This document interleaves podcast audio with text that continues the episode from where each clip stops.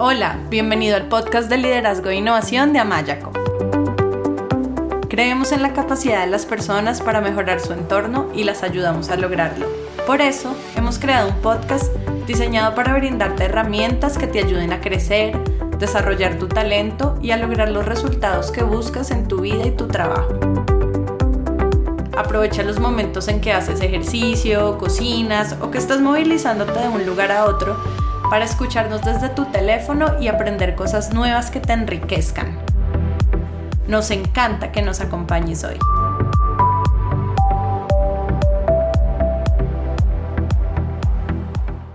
Hola, bienvenido a este nuevo episodio de nuestro podcast de liderazgo de Amayaco. Yo soy Melanie Amaya, Executive Coach, y en este episodio vamos a hablar sobre comunicación interna. Y para eso vamos a conversar con un invitado muy especial. Su nombre es Alejandro Formanchuk, quien es experto en temas de comunicación organizacional. Alejandro es director de Formanchuk y Asociados, es capacitador y speaker internacional y forma parte del staff de Imagine Creativity CENTA, un centro de innovación social con sede en Silicon Valley. Además, él es fundador y presidente de la Asociación Argentina de Comunicación Interna y también es fundador y director de la Federación Iberoamericana de Comunicación Interna. Y además, Alejandro es licenciado en comunicación social con un máster en comunicación corporativa y también fue director del posgrado de comunicación organizacional de la Universidad de Belgrano en Argentina. Y es autor de varios libros, como por ejemplo Comunicación Interna 2.0, un desafío cultural, Branding Interno, una trama inteligente y Comunicación Interna Total de la logística a la co-creación. Alejandro, bienvenido a nuestro programa. Es un gusto conversar contigo hoy. Hola Melanie, gracias. Gracias a vos por la invitación. Alejandro, mira qué curioso. Estaba pensando ahorita que tú fuiste director del posgrado de comunicación organizacional de la Universidad de Belgrano y yo me gradué de la Universidad de Belgrano cuando vivía en Argentina. Realicé allá mi, mi maestría en psicología empresarial y organizacional, así que posiblemente nos cruzamos alguna vez por la facultad. Seguro, seguro. Yo estuve un año dirigiendo ese, ese posgrado, eh, así que seguramente nos, nos, habremos cruzado, sin duda. Yo creo que sí. Bueno, Alejandro, ¿qué tal si comienzas presentándote, contándonos un poco sobre ti y también contándonos cómo llegaste a interesarte por el tema de la comunicación interna? Bueno, como bien mencionás, eh, trabajo hace bastante en temas de comunicación. Hace unos 15 años fundé la agencia Formanchuk y Asociados. Ahora le acabamos de cambiar el nombre. Se llama Formanchuk Comunicación Interna Co-Creada. Eh, de hecho, estamos haciendo una actualización también en la web, en el logo. Y mm, siempre me interesó mucho la comunicación a nivel general. Se dio por esas casualidades que antes, obviamente, de armar la agencia, estuve trabajando en empresas y en otras agencias y consultoras eh, desarrollaban el tema de comunicación interna y ahí me empezó a gustar. También me pareció que era un campo de trabajo, si bien más pequeño que la comunicación externa, era un campo de trabajo bien interesante y con mucha posibilidad de que creciera. Así que rápidamente me pareció que era una oportunidad muy linda trabajar allí. Y, y, una de las particularidades, digamos, con las cuales fundé la agencia es que comenzó siendo una agencia y sigue siendo una agencia que no hace medios, eh, a diferencia de lo que suelen hacer clásicamente las agencias, y hace 15 años aún más, que se dedican a hacer por ahí revistas, carteleras, organizar eventos, hacer redes sociales, redactar, diseñar. Bueno, nosotros nacimos con una impronta de somos una agencia que no hace medios, sino que nos enfocamos en la comunicación interna, todo lo que va más allá de lo mediático, que luego por ahí hablaremos en la entrevista un poco más de esto. Y ahí empecé a justamente trabajar y a focalizarme más en, este modelo que yo denomino comunicación interna co-creada, ¿no? En cuanto a la formación, yo vengo de la Universidad de Buenos Aires, soy, soy egresado de comunicación. En un principio, cuando entré en la carrera, me gustaba mucho el periodismo, un poco mi sueño era estar en una redacción escribiendo, era un poco mi fantasía. Cuando era chico, no sé por qué, a mí siempre me gustó mucho escribir y me, y me imaginaba de noche en una redacción escribiendo en una máquina de escribir o sea, qué antigüedad, ni siquiera una computadora, una máquina de escribir. y bueno, y luego, luego en la Universidad de Buenos Aires eh, me, empezaron a interesar muchísimas cosas, me abrió muchísimo la cabeza, la verdad que yo estoy muy agradecido de, la universidad y, le debo el 99% a mi formación. Estoy muy, muy contento y, bueno, y eso me fue caminando a, la comunicación, yo me especialicé en comunicación comunitaria y bueno, una como suele ser la, vida muchas veces, una hibridación de cosas, ¿no? De, de, la formación por un lado, de las experiencias profesionales, de los amigos, bueno, y así fue como, se, como desemboqué en comunicación interna. Sí, y lo que veo en tu historia es que en realidad desde muy chico tenías claro que era por ahí. Bueno, sí, te imaginabas escribiendo, pero de todas maneras, escribir es una manera de comunicar. Entonces me parece muy bonito que siempre hayas tenido como esa, ese, ese sentir claro y ese, esa claridad de que por, por, el camino de la comunicación era por donde querías andar. Me parece súper bonito. Gracias por, por compartirnos brevemente tu historia y tu recorrido. Y, antes, Alejandro, de profundizar en el tema de la entrevista, yo también te quiero compartir algo a ti y a nuestros oyentes, y es que estos son ya mis últimos días en Colombia. En un mes voy a estar nuevamente viviendo en Australia. Voy a primero viajar a, a Brasil por unas semanas y después volveré nuevamente a Australia con mi esposo. Y la verdad es que me siento súper agradecida porque en los últimos 10 años he estado viviendo, bueno, en, Colombia, en Argentina, en Australia, en Brasil, y creo que eso es algo maravilloso de la, de la tecnología y de la era digital en la que vivimos, porque bueno, porque nos permite hoy, hoy, estar a cada uno en lugares diferentes, conectándonos y nos escuchan personas de muchos lugares diferentes, de muchos países diferentes, también gracias a la tecnología. Y de hecho, en Amayaco lo que hemos hecho es diseñar todos nuestros procesos de, de desarrollo del liderazgo de manera virtual y así podemos trabajar desde cualquier lugar del mundo con personas de todo el mundo ayudándolas a, desarrollar su liderazgo y sus habilidades y alcanzar sus metas. Así que me encantan estas facilidades que tenemos hoy en día para estar, para estar conectados y, no quería dejar de mencionar que hoy era un episodio especial por ser el último eh, por un tiempo aquí, aquí en Colombia. Entonces, bueno, quería contarles eso. Qué bueno, qué bueno. Sí. iremos a visitar entonces puertas abiertas, brazos abiertos. claro que sí. claro a, que sí. Australia. Claro que sí.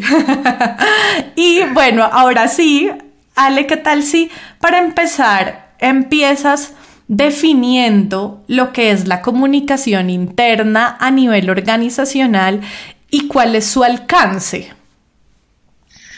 Bueno, el modo más simple de definir la comunicación interna es, como, como, como lo dice el término, toda esa comunicación que principalmente circula dentro de una organización, puertas adentro de una organización. Lo cual es un poco, digamos, engañoso el concepto porque uno podría suponer de que la comunicación interna es solamente interna y obviamente la comunicación interna también se convierte en externa porque desde luego una persona, un colaborador o un empleado, como querramos llamarle, que alguien que trabaja en una organización, eh, lo que escucha, lo que mira, lo que ve, luego cuando sale lo replica, lo cuenta, ya sea que sea algo bueno o que sea algo malo, quizás si es algo malo aún lo cuenta más. Entonces todo lo que sucede dentro de una organización también termina siendo algo externo Hoy, desde luego, también con todo el fenómeno de, las redes y de los medios y de las posibilidades tecnológicas, eh, si hubiese algún empleado, supongamos que estuviese disconforme con algo de una organización, podría directamente sacar una foto a algo que está viendo o filmar un comportamiento de algún líder y eso publicarlo y en un segundo potencialmente podría ser viral, con lo cual el poder hoy de comunicación es altísimo para lo bueno y para lo malo. Y a la inversa, la comunicación externa también termina siendo en cierta medida interna porque una persona cuando está fuera de una organización, esa persona tal vez también es un colaborador de la empresa, entonces la persona consume en las redes sociales, en la televisión, en la radio, en los periódicos, información sobre la empresa, con lo cual lo que la empresa dice hacia afuera también se lo está diciendo a su gente de adentro, ¿no? Mm. Ahora, es cierto que a nivel, digamos, eh, para poder trabajar y para poder ser un poco más ordenado está bien la segmentación, porque obviamente son eh, políticas, estrategias y herramientas diferentes, pero siempre hay que tener en cuenta de que eh, el público puede ser segmentable, pero nunca va a ser estanco, con lo cual eh, uno en realidad termina siendo comunicación organizacional. Así que, a grandes rasgos, eso sería la, comunicación interna. Sabes que me gusta mucho ese ejemplo que traes de, de la situación en la que, por ejemplo, un líder hace algo y es filmado y eso se vuelve viral, eh, porque me hace pensar en algo y es el tema de cómo los líderes con su comportamiento impactan la cultura organizacional y no solo con su comportamiento, sino con su comunicación. Y como la base de la cultura organizacional, pues está compuesta por, por las creencias, por los valores compartidos que determinan el, comportamiento de los individuos y nuestros valores y nuestras creencias se reflejan en nuestras conversaciones, o sea que en últimas nuestras conversaciones, o sea, la comunicación termina dándole también forma a la cultura de una organización. Y algo que, algo que yo he comprobado en mi trabajo como coach ejecutiva, trabajando con líderes es que para construir una cultura alineada con los valores que se quieren en la organización, es fundamental que esos valores se traduzcan en, en, comportamientos y asegurarse que los líderes los adopten y muchos de esos comportamientos incluyen la forma en que nos comunicamos, cómo son nuestras conversaciones y la calidad de nuestras conversaciones determina también en gran parte la calidad de las relaciones que tenemos con nuestros equipos, con nuestros colaboradores y también la calidad de los resultados que esos equipos producen. Entonces, por ejemplo, algo que, quisiera compartir contigo y con nuestros oyentes es un ejemplo que es un ejemplo de hecho que compartí en un artículo sobre cultura organizacional y tiene que ver con liderazgo y con comunicación. Y es que, por ejemplo, si digamos, yo estoy en una organización en la que digo que uno de los, uno de los valores que quiero en mi organización es el respeto. Entonces, para que eso sea así, yo tengo que definir qué comportamientos observables indican que las personas son respetuosas. Entonces, supongamos que es, un ejemplo puede ser comunicarme de forma apreciativa y respetuosa y dar retroalimentación sin usar adjetivos que descalifiquen a las personas. Entonces, cuando yo ya traduzco esos valores en comportamientos, ¿sí? Y en este caso en la forma en que nos comunicamos, los líderes necesitan aprender a comunicarse, en el caso de este ejemplo, asertivamente. Y puede que, digamos, estos líderes reciban un entrenamiento, que obviamente el entrenamiento es súper importante, aprender a cómo comunicarse asertivamente, pero lo que yo he visto es que no siempre es suficiente el entrenamiento para cambiar el comportamiento de los líderes, especialmente cuando se habla de comportamientos que las personas han realizado por años. ¿Y por qué? Porque muchas veces detrás de ese comportamiento hay creencias inconscientes que llevan a ese líder a actuar en contra de la cultura y en contra de la manera en que se quiere que él se comunique. Entonces, supongamos que, en la capacitación el líder aprendió, listo, técnicas de comunicación asertiva, pero que ese líder cree que si adopta esas técnicas se pone en riesgo su imagen, que piensa, por ejemplo, si no grito, entonces mi equipo no va a seguir mis instrucciones y se van a poner en riesgo los resultados. Entonces, mientras el líder tenga esas creencias y crea que eso va a ser, es verdad, va a ser muy difícil que utilice correctamente, por ejemplo, esas técnicas de comunicación asertiva o de retroalimentación respetuosa. Y eso es lo que yo veo, observo constantemente en el coaching ejecutivo y parte del trabajo que se hace en los procesos de coaching es ese, es el ayudar a desarrollar las habilidades y, cambiar los comportamientos trabajando con esas creencias. Entonces, lo que estoy pensando es que o sea, la comunicación interna me, moldea la cultura y a su vez que los líderes puedan moldear la cultura y la comunicación que se desea depende un montón de esas creencias que ellos que ellos mismos albergan en sus mentes y en su, en su, en su inconsciente colectivo. Entonces me gustaría saber en tu trabajo específico en la comunicación interna, que nos cuentes cómo, cómo impacta la comunicación interna, esa cultura organizacional y cuáles son las claves para una óptima comunicación interna que permita moldear la cultura organizacional de la manera en que, en que se quiere.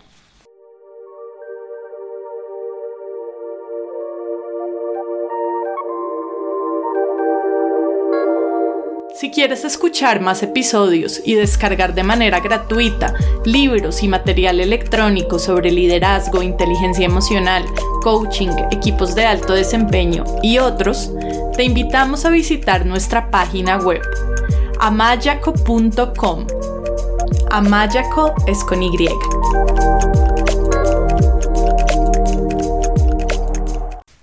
Bueno, una, una comunicación interna óptima tiene que ser una comunicación interna donde las personas que ocupan posiciones de liderazgo entiendan que hacen comunicación interna. Y ese es uno de los puntos más fuertes que nosotros solemos trabajar y un poco también el espíritu con el cual eh, armé la agencia, que era, bueno, eh, los medios son necesarios, hay que hacerlos, hay que seguir produciéndolos, ya sea internamente con los equipos o contratándolos a nivel externo, pero más allá de eso, hay que lograr que todas las personas que ocupan posición de liderazgo, en realidad todas las personas de una organización, pero especialmente las que ocupan posiciones de liderazgo, comprendan que son comunicadores internos. Y hay una frase que yo les digo mucho cuando tenemos de repente algún tipo de entrenamiento, de reuniones, que es que nadie renuncia a una empresa porque no le gusta la revista interna. Nadie se va porque no le gusta una cartelera o porque la red social interna tiene, es lenta o tiene links que estén rotos si uno renuncia es por unas prácticas muy concretas que está viendo y del mismo modo tampoco una persona se motiva, se queda en una organización o trabaja más simplemente por lo que ve en una revista. Nadie dice, bueno, no sé, me pagan mal, me tratan mal, hay promesas incumplidas, hay prácticas que no me gustan, cosas deshonestas, pero la revista es hermosa, me encanta, me quedo trabajando porque quiero esperar a fin de mes para que me entreguen la revista o para la nueva red social interna entrar todos los días, no. Entonces, eh, uno de los puntos fundamentales para que la comunicación funcione es entender que todo dentro de una organización es un mensaje.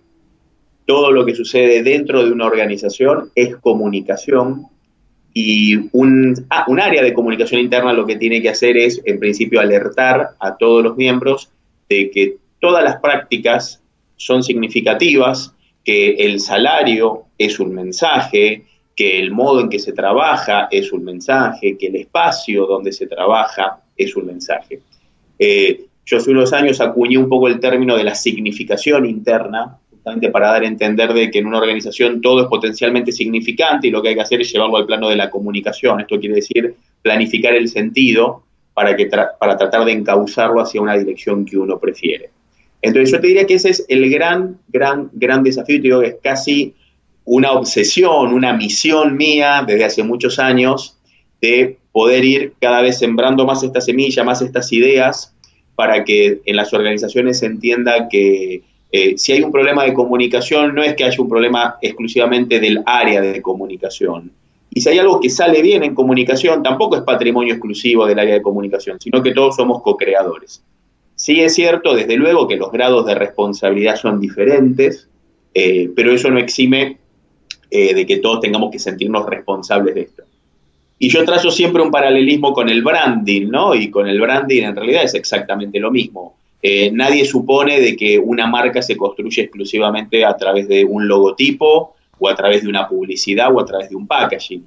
Nadie cree que la responsabilidad de tener una buena marca es exclusiva del departamento de branding o de marketing sino que uno se da cuenta que la marca depende de todo, depende del producto, depende del precio, depende de la calidad de atención, depende de qué tan bueno o no es el lugar donde lo vas a ir a comprar, depende del servicio postventa. Es decir, que una experiencia de compra o una experiencia de servicio se construye desde muchos lugares y desde luego la construcción de marca global también se construye desde, desde muchísimos lugares. Eso mismo pasa a nivel de comunicación interna. O sea, del mismo modo que, hacer branding no es hacer un logo, hacer comunicación interna no se reduce exclusivamente a hacer un medio de comunicación interna.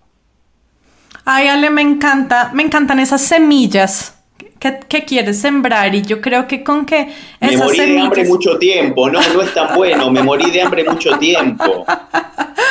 Te tengo que decir la verdad, decir que esto lo, eh, te lo digo solo a, vos, no sé si mucha gente por ahí nos estará escuchando, ay, qué miedo, por ahí Estoy confesando algo que lo escuchan miles de personas. Nos escuchan más de mil personas al mes. Sí, nos están escuchando miles de personas. Bueno, es que las miles de personas tienen que saber. tu secreto no quedó en secreto.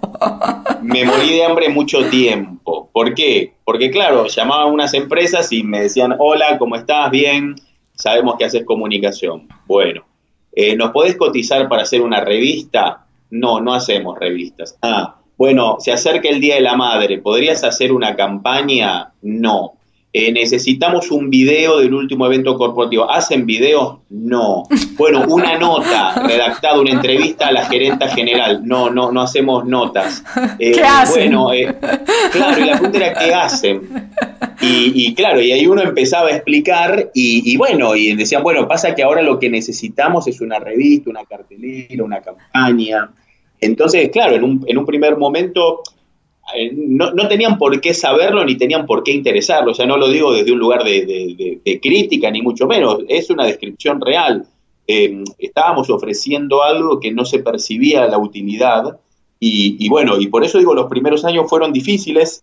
Y una decisión que yo tomé en ese momento con mi socio era que no íbamos a claudicar, no íbamos a hacer nunca una revista.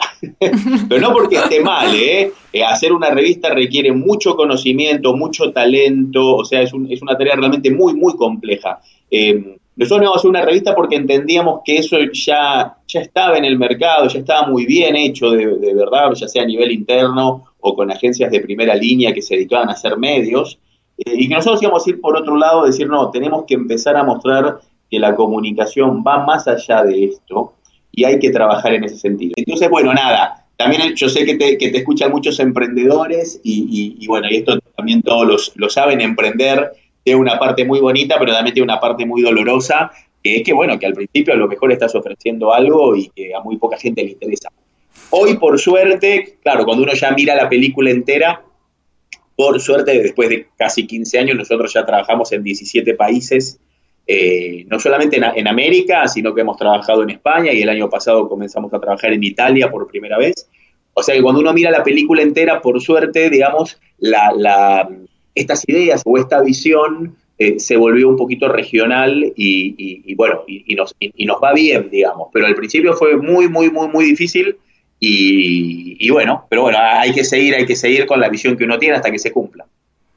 Sí, Ale, y sabes que me parece un mensaje muy, muy bonito y muy inspirador cuando nos cuentas esta parte de la historia de cómo fue el comienzo y al mirar atrás dónde están hoy, todo lo que han logrado, porque porque eso es parte del liderazgo, ¿no? Este es un podcast sobre, principalmente sobre liderazgo y el liderazgo tiene que ver también con esa capacidad de tener claro cuál es nuestro propósito, que ustedes lo tenemos, lo tenían claro, no hacemos revistas porque este no es nuestro propósito y dejar que ese propósito eh, nos inspire y nos también nos ayude a mantenernos enfocados para construir eso que queremos construir. Entonces me parece muy, muy inspiradora tu historia y gracias por compartirla. Y como tú dices, sí, nos escuchan muchos emprendedores, así que qué bonito que, que tu historia los inspire y también nos escuchan muchísimos líderes, muchísimas personas que lideran proyectos, que lideran, que lideran equipos, que tienen a otros a su cargo y me encanta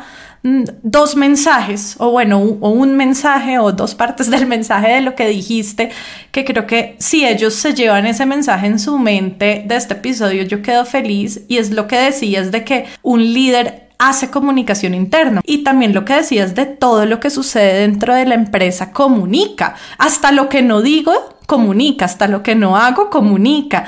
Entonces, definitivamente los líderes tienen un rol súper importante y un impacto enorme en la comunicación interna y en gran parte la manera en que se comunican y lo que comunican y no comunican va a influenciar a que sus equipos se sientan inspirados, valorados y eso a su vez va a impactar el desempeño, la retención del talento, la productividad y algo que es desafiante es comunicar la estrategia de la organización y lograr que todas las personas y los equipos en la organización trabajen de manera coordinada y enfocada hacia una misma dirección, que entiendan cuál es el propósito, cuál es la visión, cuál es la estrategia y que, está, y que uno que se sientan inspirados por ese propósito, por esa visión, por alcanzar las metas colectivas y dos, que tener claridad de esa estrategia les ayude a discernir, a priorizar y que se sientan motivados de verdad por hacer esa visión, la visión de la organización una, una, una realidad y contribuir al alcance de las metas.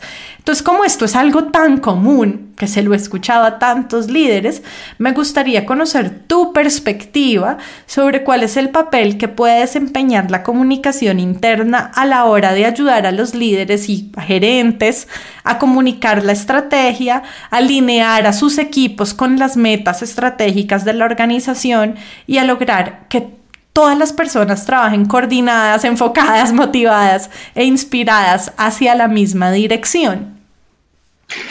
Bueno, hay, algo bien interesante ahí porque también es otra de las semillitas que ahí me gusta sembrar, ¿no? A veces cuando uno piensa en comunicación, eh, piensa que la comunicación está al final de un proceso, ¿no? En este caso, la organización define una meta, define una visión y luego se necesita el comunicador al final del proceso para que venga a ayudar a comunicar esto. O sea, a veces se reduce a la comunicación a, una función casi de eh, correa de transmisión, ¿no? Donde de un lado hay un mensaje y donde uno tiene que tratar de ver cómo se lo hace llegar a una persona que está del otro lado.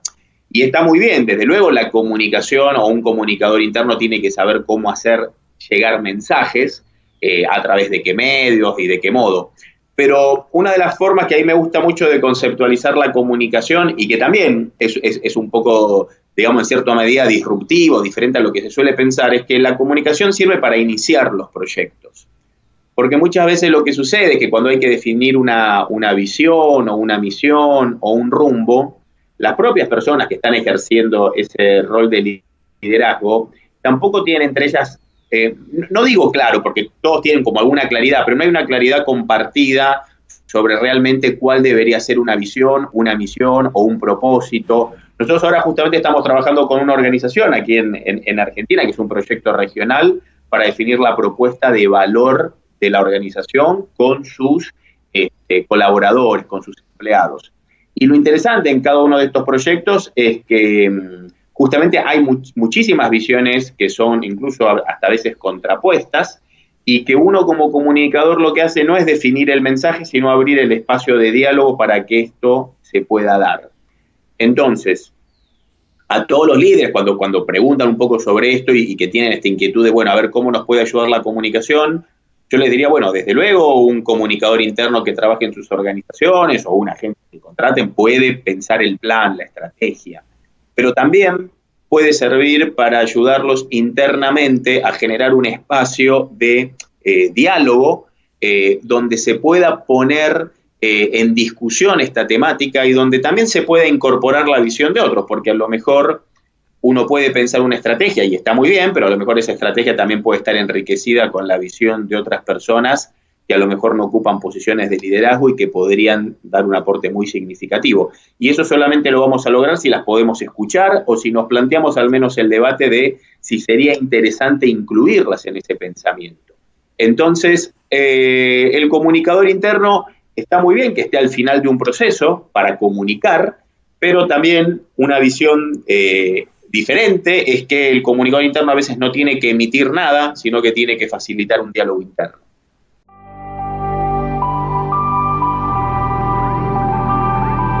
Si deseas mejorar tu liderazgo, te invitamos a que visites a mayaco.com y te unas a nuestro curso gratuito de desarrollo del liderazgo.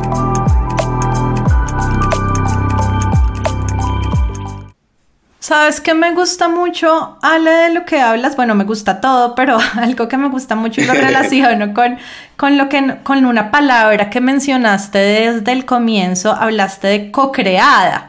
Hablaste de comunicación interna co-creada y ahorita hablas de cómo la comunicación no necesariamente es el final del proceso, sino que inclusive puede estar al inicio y transversal. Y algo que yo he observado es que precisamente en los equipos de alto desempeño se co-crea, ¿sí? Entonces no es tanto el líder, yo vengo acá como líder a imponer mi visión, por ejemplo, sino yo co-creo con ustedes, encontremos juntos una visión que nos haga sentido a todos. Y usaste otra palabra que me gustó mucho y es, dijiste claridad colectiva. Entonces, como entre todos tenemos una conversación y nos comunicamos para tener esa claridad colectiva y encontrar encontrar un propósito que para todos no sea, que a todos no sea significativo, un propósito que sea significativo y que le dé sentido a luchar por alcanzar las metas estratégicas de la organización. Entonces me gusta, me, me gustó mucho todo lo que dijiste y me acordé también de otro episodio de nuestro podcast en el que hablábamos con Alan Hipman, es sobre otro tema, era sobre el liderazgo de equipos multiculturales y Alan Hipman, él fue director de British Petroleum en muchos países en el mundo y en Latinoamérica y él nos contaba, eh, pues no voy a repetir todo el ejemplo, pueden escuchar nuestros oyentes y también te invito a ti al ese episodio si lo quieren escuchar, pero en algún punto él nos contaba de, de un ejemplo de tenían como que decidir dónde montar unos campamentos en un desierto, algo así, y esto pues era importante en, en, en su industria y en su organización. Y, y como el haber, y, y él decía en el ejemplo que habían, se habían sentado a dialogar todos, y como de las personas de la cocina, habían venido unas ideas súper importantes para la estrategia. Entonces, entonces, pues qué bonito también hacer de la comunicación una herramienta que permita conectarse con la sabiduría colectiva que no solamente está en los líderes y de hecho lo que muchos estudios que se han realizado a nivel global en las últimas décadas muestran es que una, algo que le ayuda a los líderes precisamente a, crear estos espacios de conversación eh, que sean constructivos con sus colaboradores es el uso de una comunicación asertiva y, y el uso de técnicas que los permitan comunicarse asertivamente, efectivamente, para, para ser convincentes, para escuchar, para sacar lo mejor de los demás en la conversación, para influenciar, para que sus equipos sigan sus instrucciones. Eh, y en general lo más importante para producir un impacto positivo en las personas y en la organización. No me voy a detener a hablar de la comunicación asertiva, más bien te invito a ti y a nuestros oyentes si quieren saber más sobre la comunicación asertiva en nuestra página web en Amayaco. Tenemos una guía de todo sobre comunicación asertiva, compartimos 40 técnicas. También en nuestro canal de YouTube hay varios videos. Entonces, para no meterme ahí, si quieren profundizar en ese tema, la invitación es a que vayan a amayaco.com eh, pero lo que sí quiero decir es que definitivamente en la medida en que los líderes mejoren sus habilidades de comunicación, van a ser más efectivos en su liderazgo eh, y van a poder pues tener estas conversaciones que ayuden a como a comunicar la estrategia de una manera en que se co-crea, en que genera sentido para todos, en que genera motivación para todos. Y otro tema que yo he visto común, tal vez no tan común como el anterior, pero también común, es que algo que está sucediendo mucho en la era digital, que, mencionaba que amo cuando, eh, cuando les contaba sobre, sobre el momento en el que estoy, es que, y tú lo mencionabas también cuando, habla, cuando definías la comunicación interna y hablabas de cómo la interna se vuelve externa y la externa se vuelve interna, y es que todos los canales de comunicación, o sea, hay muchos canales de comunicación hoy en día interna que están disponibles para las personas, pero que no son creados por la organización, sino que son creados de manera informal por sus empleados. O sea, por darte un ejemplo, el grupo de WhatsApp entre un grupo de colaboradores de la organización. Entonces ahí ya hay una descentralización de la, de la comunicación por parte de la empresa, o sea, una pérdida de control sobre qué se comunica y qué no se comunica centralizado en la empresa. Entonces me gustaría que nos cuentes cuáles son las habilidades que los líderes como comunicadores internos deben potenciar para hacer frente a esta situación. Bueno, lo que vos acabas de mencionar es un tema súper, súper interesante. Yo el año pasado tuve el gusto de participar en una obra que se llama Disruption the Function of Internal Communication. Es una obra que fue mm, coordinada por IC Collective, que es un think tank que tiene sede en Canadá, una, organización de primera, de primera línea, y tuve la oportunidad de ser invitado junto a 50 colegas de todo el mundo a, escribir un poco sobre justamente el futuro de la comunicación.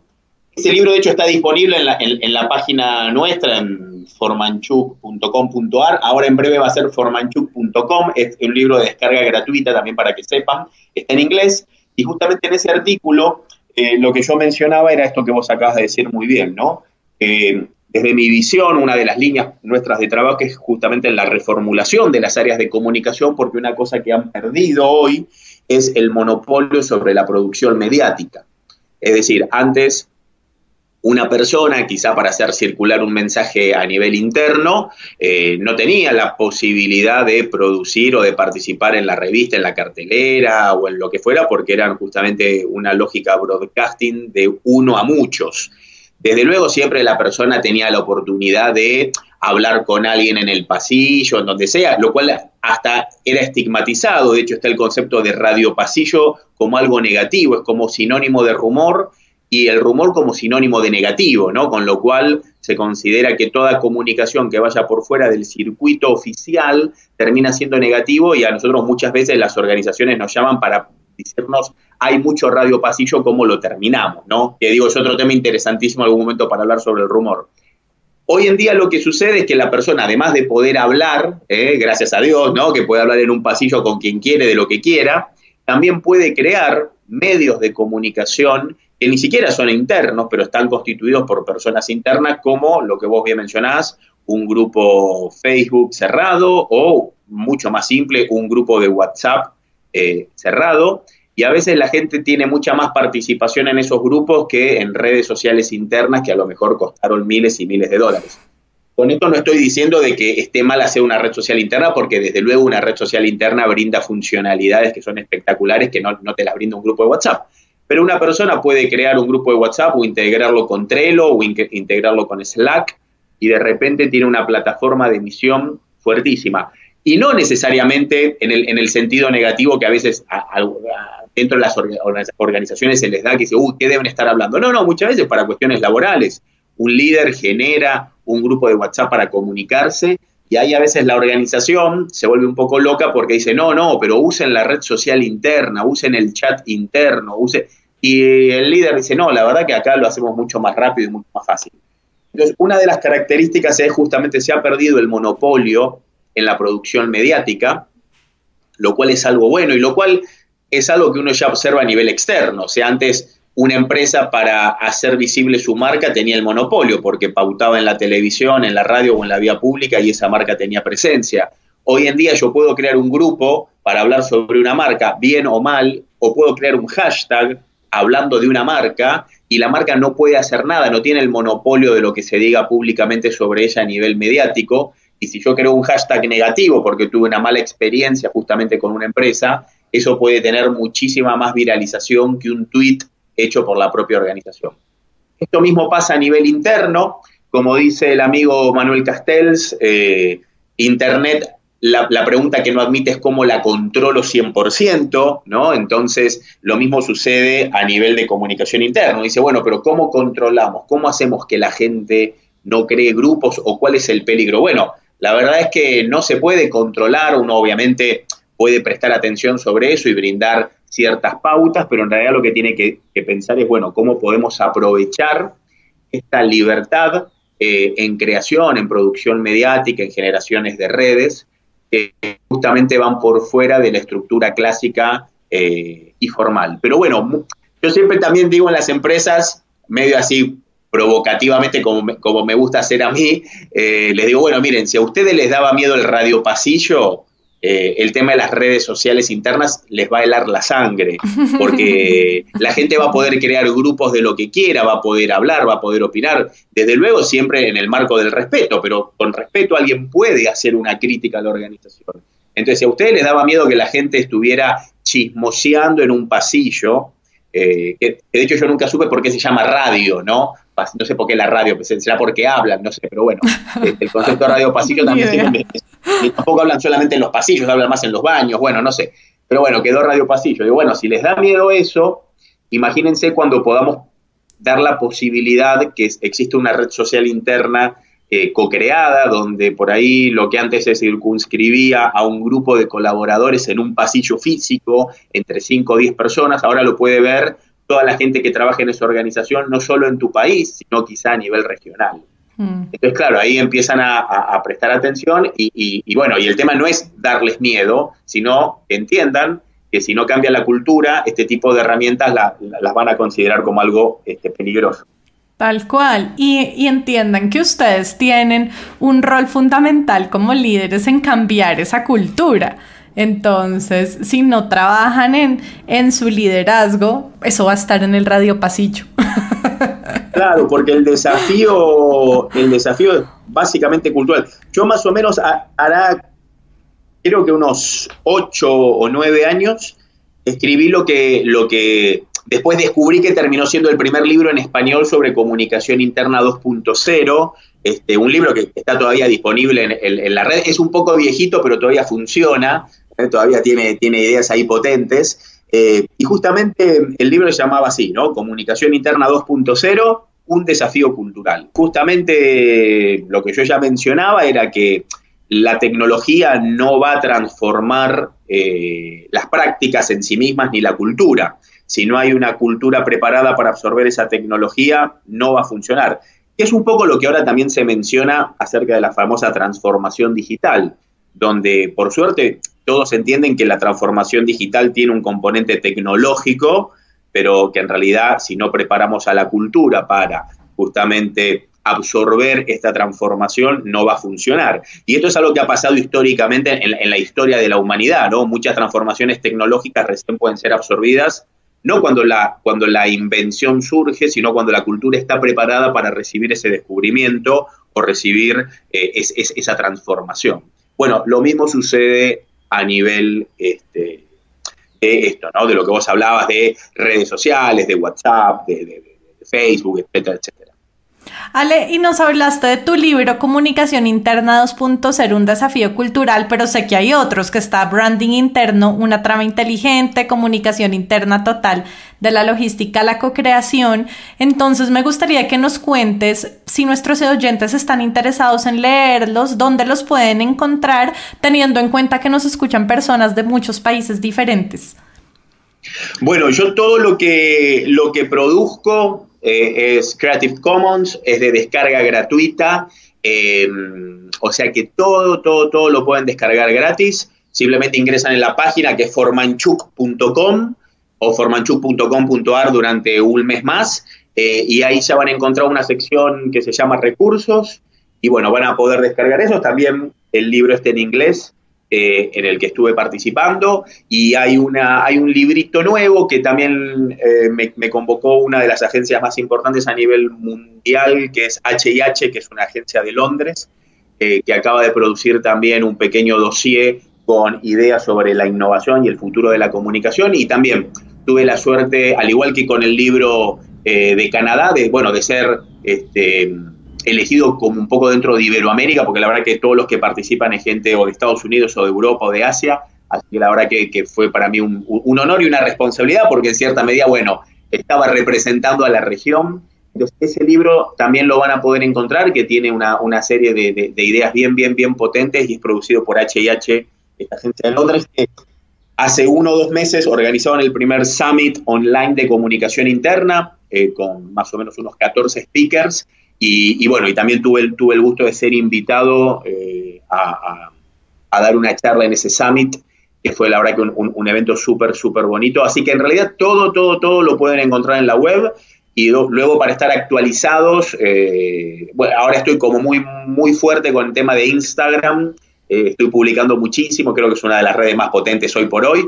Así que no, no los invito tanto a que me sigan por Twitter ni nada, sino que se metan más en Instagram, que es Ale Formanchuk, y ahí también yo siempre voy compartiendo claves y también voy avisando cuando de repente hay algún libro nuevo. Mi idea es este año, eh, ojalá que pueda, porque la verdad que es una promesa que vengo haciendo hace bastante, pero poder sacar el nuevo libro que es Comunicación Interna Co-Creada. También va a ser un libro gratuito, de descarga gratuita, donde, donde justamente mi objetivo es poder sistematizar todo este trabajo que, estamos haciendo y compartirlo de un modo obviamente muy ameno. Este, yo escribo como, como hablo, creo que eso es muy malo, no me jacto de eso, eh, pero en realidad todos aquellos que leen mis libros dicen, uy, parece que te estuviese escuchando. Lo que pasa es que yo escribo así, o sea, me sale la idea y le escribo tal cual como si le estuviese hablando, con lo cual, este, nada, son siempre lecturas este, bien, bien, bien, bien así, bien amenas y, y bueno, está todo disponible en la web.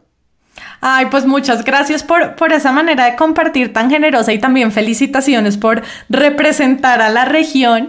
Y para terminar, me gustaría invitarte a que le dejes un consejo a los líderes para que puedan convertirse en grandes comunicadores internos.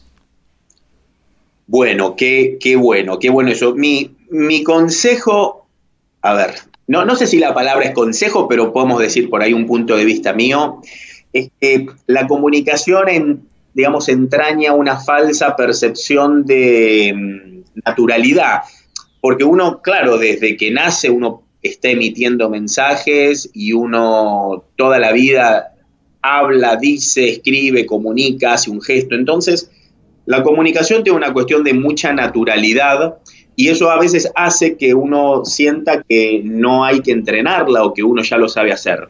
Em, y si bien, sin duda, todas las personas que nos están escuchando y, que ejercen posiciones de liderazgo o que están trabajando eh, en otro tipo de puestos, sin duda se comunican bien porque no, no en vano llegaron donde llegaron. Eh, entonces, sin duda hay un talento ahí a nivel de comunicación. Lo único que yo los invitaría es que piensen siempre en los deportistas de elite y, un deportista de élite, un número uno en cualquier deporte, jamás dice yo ya sé, ¿no? Jamás, no sé, Messi o Ronaldo o, James se levanta y dice yo ya sé jugar al fútbol, juego desde que tengo cinco años, eh, no me entreno más. Jamás un tenista, Nadal, va a decir, o Serena Williams, va a decir, no, yo ya le sé pegar a la pelota, ya sé jugar al tenis. No. Por más que uno sea bueno, tiene que entrenarse y cuando uno es bueno tiene la obligación de entrenarse y de estar ocho horas entrenándose en algo. Entonces mi, recomendación es que no naturalicen el talento de la comunicación, no lo vean como algo natural, sino que entiendan de que hay que seguir desarrollándolo y si son buenos a nivel de comunicación, que tengan la percepción que tiene un atleta de élite que aunque sea el número uno, entiende que tiene que seguir entrenándose. Ay, me encanta, me encanta, Ale, y estoy totalmente de acuerdo. Definitivamente, el seguir entrenándose, aprendiendo, creciendo es fundamental en, el liderazgo y en la vida. y en la vida. Es, la mentalidad de la mentalidad del aprendiz realmente. Exacto, tal cual. Un líder tiene puesto su sombrero de eterno aprendiz siempre. Así que me encanta, Ale. Muchas gracias por compartir de una manera tan generosa con nosotros. Fue un gusto haber conversado hoy contigo. Igualmente, gracias a vos por la, por la invitación y también felicitaciones a vos por, por eh, generar estos espacios de aprendizaje este, con, toda tu, tu comunidad. Así que nada, felicitaciones y gracias.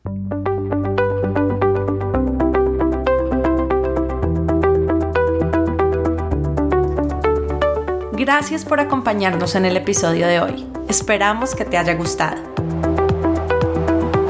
Si quieres que más personas se beneficien con este podcast, te agradecemos que lo compartas con otros y que dejes una reseña de 1 a 5 estrellas en la plataforma desde la cual lo estás escuchando. Si quieres seguir aprendiendo, te invitamos a escuchar nuestro podcast, a leer nuestros artículos y a inscribirte a nuestro newsletter en el blog de Amayaco. amayaco.com slash blog. Tu opinión es muy importante para nosotros. Cuéntanos qué te ha gustado y qué quieres escuchar dejando tus comentarios en el blog de Amayaco. Y si tienes preguntas o quieres hablar con nosotros, escríbenos a hola.mayaco.com o vía Twitter arroba co-al amaya. Esperamos escuches nuestros próximos episodios. Chao y hasta la próxima.